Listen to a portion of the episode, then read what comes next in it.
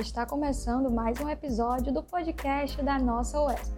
Sou Liane Cardoso, repórter da Assessoria de Comunicação, e te convido para ficar ligadinho no programa de hoje, porque vamos falar de um assunto muito importante: o chancelamento de diplomas na UESP. E se você não sabe o que isso significa, calma, eu vou te explicar. Um diploma chancelado é aquele que recebe um selo que comprova a sua validação. O que acontece é que muitas instituições particulares não possuem autonomia para realizar esse processo. Por isso, cabe às universidades reconhecidas pelo Ministério da Educação realizarem esse procedimento. A novidade agora é que a UESP também pode fazer esse registro. E para saber mais detalhes sobre o chancelamento de diplomas na nossa instituição, conversaremos com Ealdina Silva, assessora especial da Pró-Reitoria de Ensino e Graduação da UESP. Ealdina, seja bem-vinda. Conta pra gente quando começou a validação do chancelamento de diploma na UESP. A partir da aprovação da resolução Consum que é a 03-2020, foi aprovada em 5 de julho de 2020. A partir daí, nós já fizemos a divulgação e já estamos tratando com algumas universidades, no sentido de já analisar toda a documentação que eles apresentam. Como acontece a vinculação das faculdades com a UESP? Elas precisam estarem regularizadas junto ao MEC, ter ato de regularização e toda a documentação que diz que a universidade está ok com o MEC. Estando ok com o MEC, a gente pode fazer esse processo. E como as instituições de ensino superior podem fazer o pedido de chancelamento?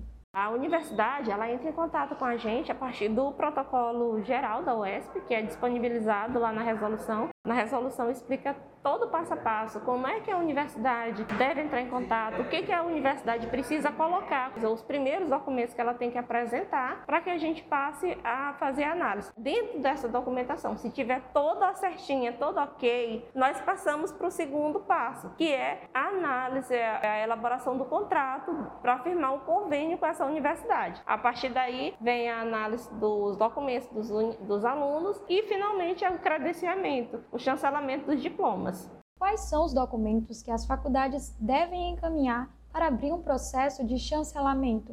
Bem, para a primeira análise, elas devem encaminhar os seguintes documentos: cópia do ato de regularização da UESP, a cópia do ato de regularização do funcionamento do curso, a cópia do reconhecimento do curso publicado no Diário Oficial e a relação das pessoas é, nome completo, CPF, das pessoas que vão tratar desse processo junto ao UESP. Até o momento, quantas faculdades já procuraram a UESP para realizar esse procedimento?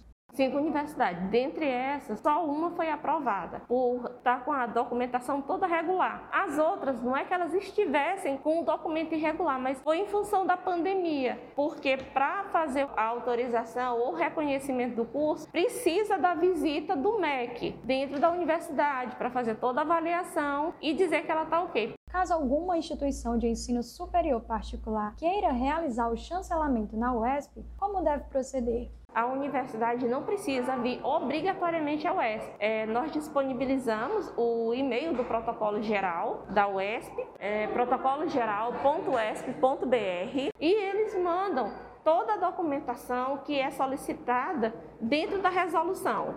Antes da UESP, apenas a Universidade Federal do Piauí tinha autonomia para realizar o chancelamento de diplomas. Agora, a UESP também pode executar esse procedimento. O que isso representa para a nossa instituição? Representa uma vitória, não só para a UESP, mas também para as outras universidades que ficavam muito refém da Universidade Federal. A Universidade Federal ficava com a demanda enorme sem conseguir atender. Dentro desse ponto de vista, elas ficavam devendo não só para as universidades particulares, mas também para o próprio alunado dela. Então, é uma demanda que a UESP vai abraçar uma parte e, dentro disso, ela vai fazer, vai prestar um, um serviço imenso para a comunidade de uma forma geral.